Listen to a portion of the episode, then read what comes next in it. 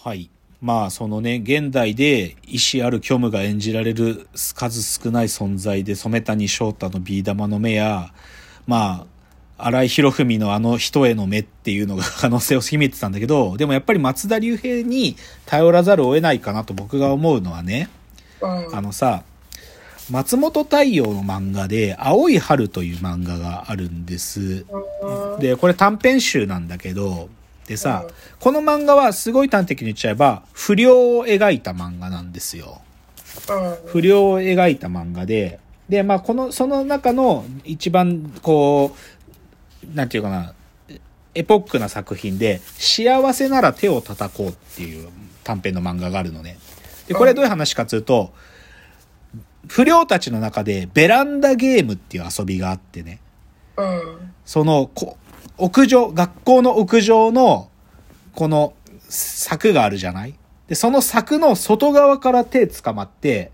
で、あこう、落っこちながら手を何回たって、手を離して落っこちそうになりながら手を何回叩いてまた柵にガッて掴まれるかっていう。めっちゃ危ないじゃん。そう。で、そのベランダゲームっていう遊びがあって、で、それは度胸試しなんで、不良たちの。で、はい。で、それの最高記録を持ってるのが九条って男で、うん、その九条ってやつが、でも俺はもうそんなバカらしいことやってらん、やん、もうやめたよっつって、それもう九条ってやつは、もうなんていうかすごい虚無な生活っていうか、もうなんかもう飽きたっつって、なんかた怠惰な生活してるわけ。なんだけど、後輩のやつで、九条の記録に並んだやつが出てきたぜとか言って、おめえが示しつけなきゃよとか言って、で、仕方、なんかね、くだらねえなっつって、で、それ九条が、その、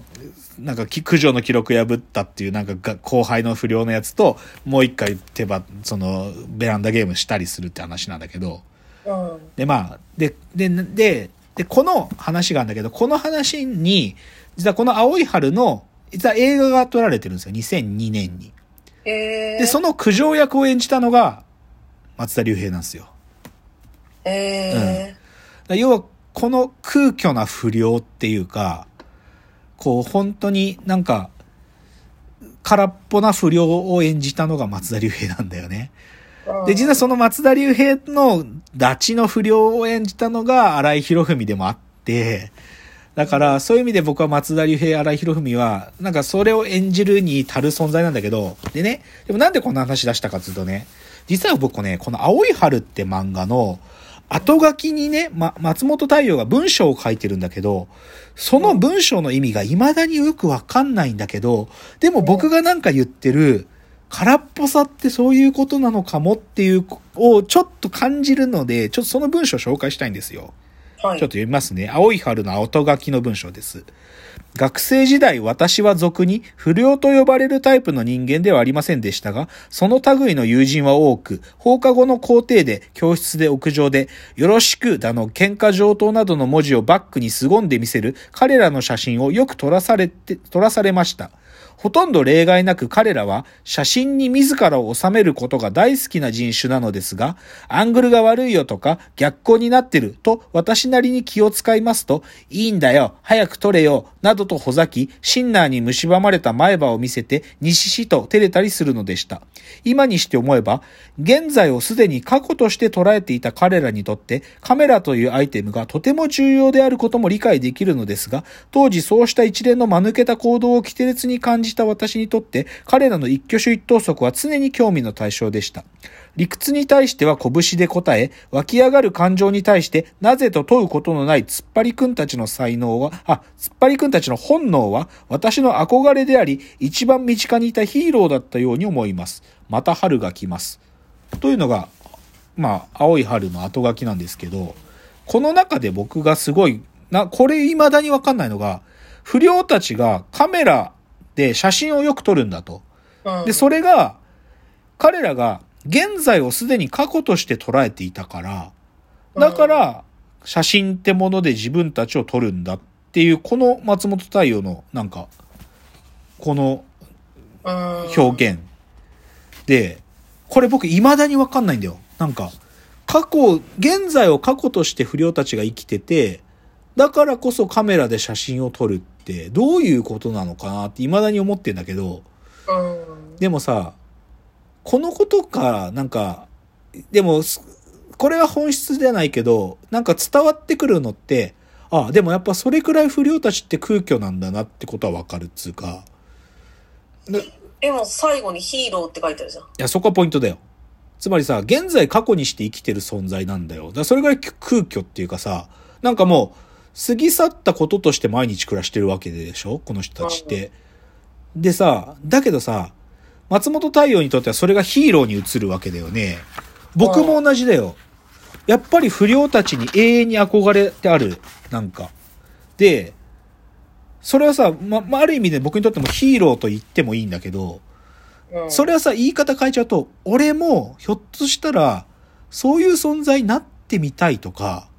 なんかうん、空っぽな存在って、なんか心のどこかで憧れてんだなってことなんだよね。つまりは僕の中で。で、松本太陽が、なんかこう書いてるのは、なんか不良に憧れるって気持ちで、なんかそう写真に撮る。でも、でも彼らの行動っつうのは、言っちゃえば、なんか理屈があるわけじゃなくて、その本能、本能つうか、なんかその、だって、なぜって問うことのない存在なんだよ、こいつら。なぜって問うことのない存在だよ。怖くない？怖いけどさ、でもなぜって問わないやつってなんか向き出てて怖えなって思うと同時にかかっこいいなって思うっていうので、うん。なんか、なんかそういう意味でなんか僕の中でこの青い春って空っぽの話につながってる気がしてて、で、その青い春の主役を演じた松田龍平は、なんか、松田優作に並ぶ 存在になり得る素材なんだろうなって思うっていう話なんだけど、うん。今の話分かった？ちょっと難かった？うん。いや、なんか過去、今を過去として生きてるって若いうちだからできるのかしら？とは思う。ああ、そうね。まあ、それはでもまあ捉え方なんだろうね。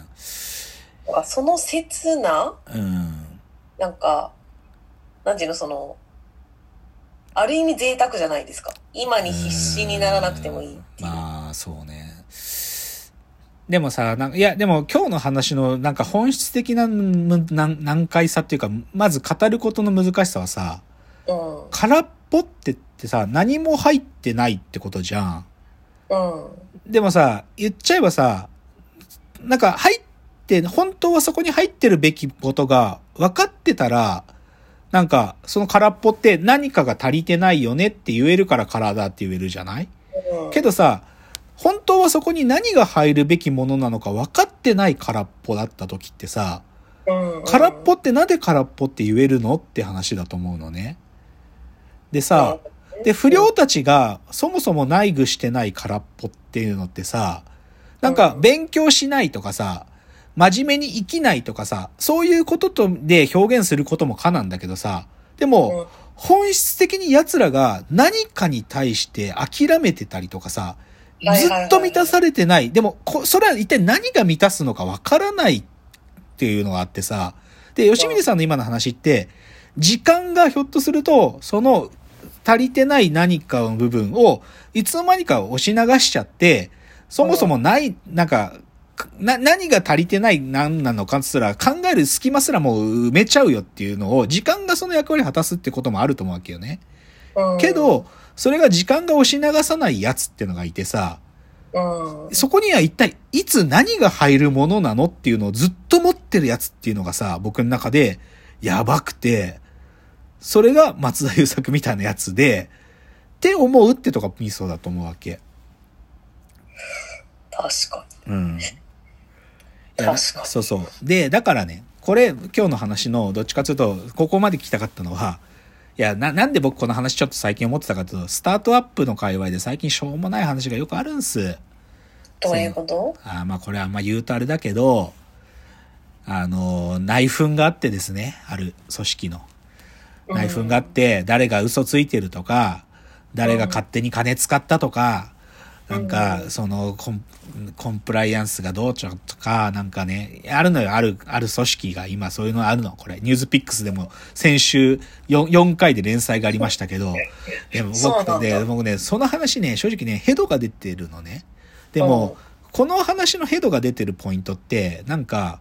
話の中に空っぽな存在なんだけど、なんか、すごく、なんていうのかな。空っぽなのも、その空の正体が分かってる空っぽのやつらしか出てこないわけ。なんか、本当のさ、なんか恐ろしいやつが出てきてたら、僕はその話もっとす、なんか本質が眠ってて、なんか考えるに足る話なのに、なんか、嘘ついてるとか、なんか経経営者として力が足りないって文句言われてるとか、なんか、その足りないことというのが、なんかもう、簡単にわかる話で、なんか、だからしょうもない話だなって思うんだよね。ああ、まあ単純にその、まあ欠点というか、そうそうそうそうそう。そうそう、足りないことの正体が分かってる話。えなんでその松田優作が魅力的なのかっていうのはそう不思議よね。そう、だからさ、言っちゃえば多分足りないことの本、何、正体が分からないからだろうね。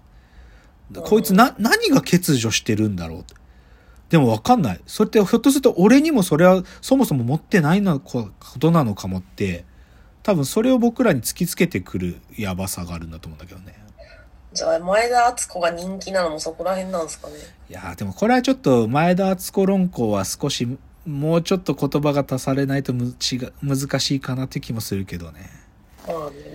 そうね、なんか明らかに松田優作とは違うもん。違うそう。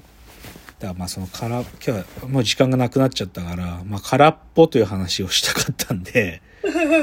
答えないんで、空っぽな話なんで。まあでもちょっとこういうちょっと引き算の話を今日ちょっとしてみました。いつもこう、もりもりに持ってく話しかしないんで。うんはいいや、でも面白かったです。あ、そうですか。はいじゃあまた次回も、えーはいなんかお話できればと思います。じゃあ、わーわー言っております。お時間です。さよなら。さよなら。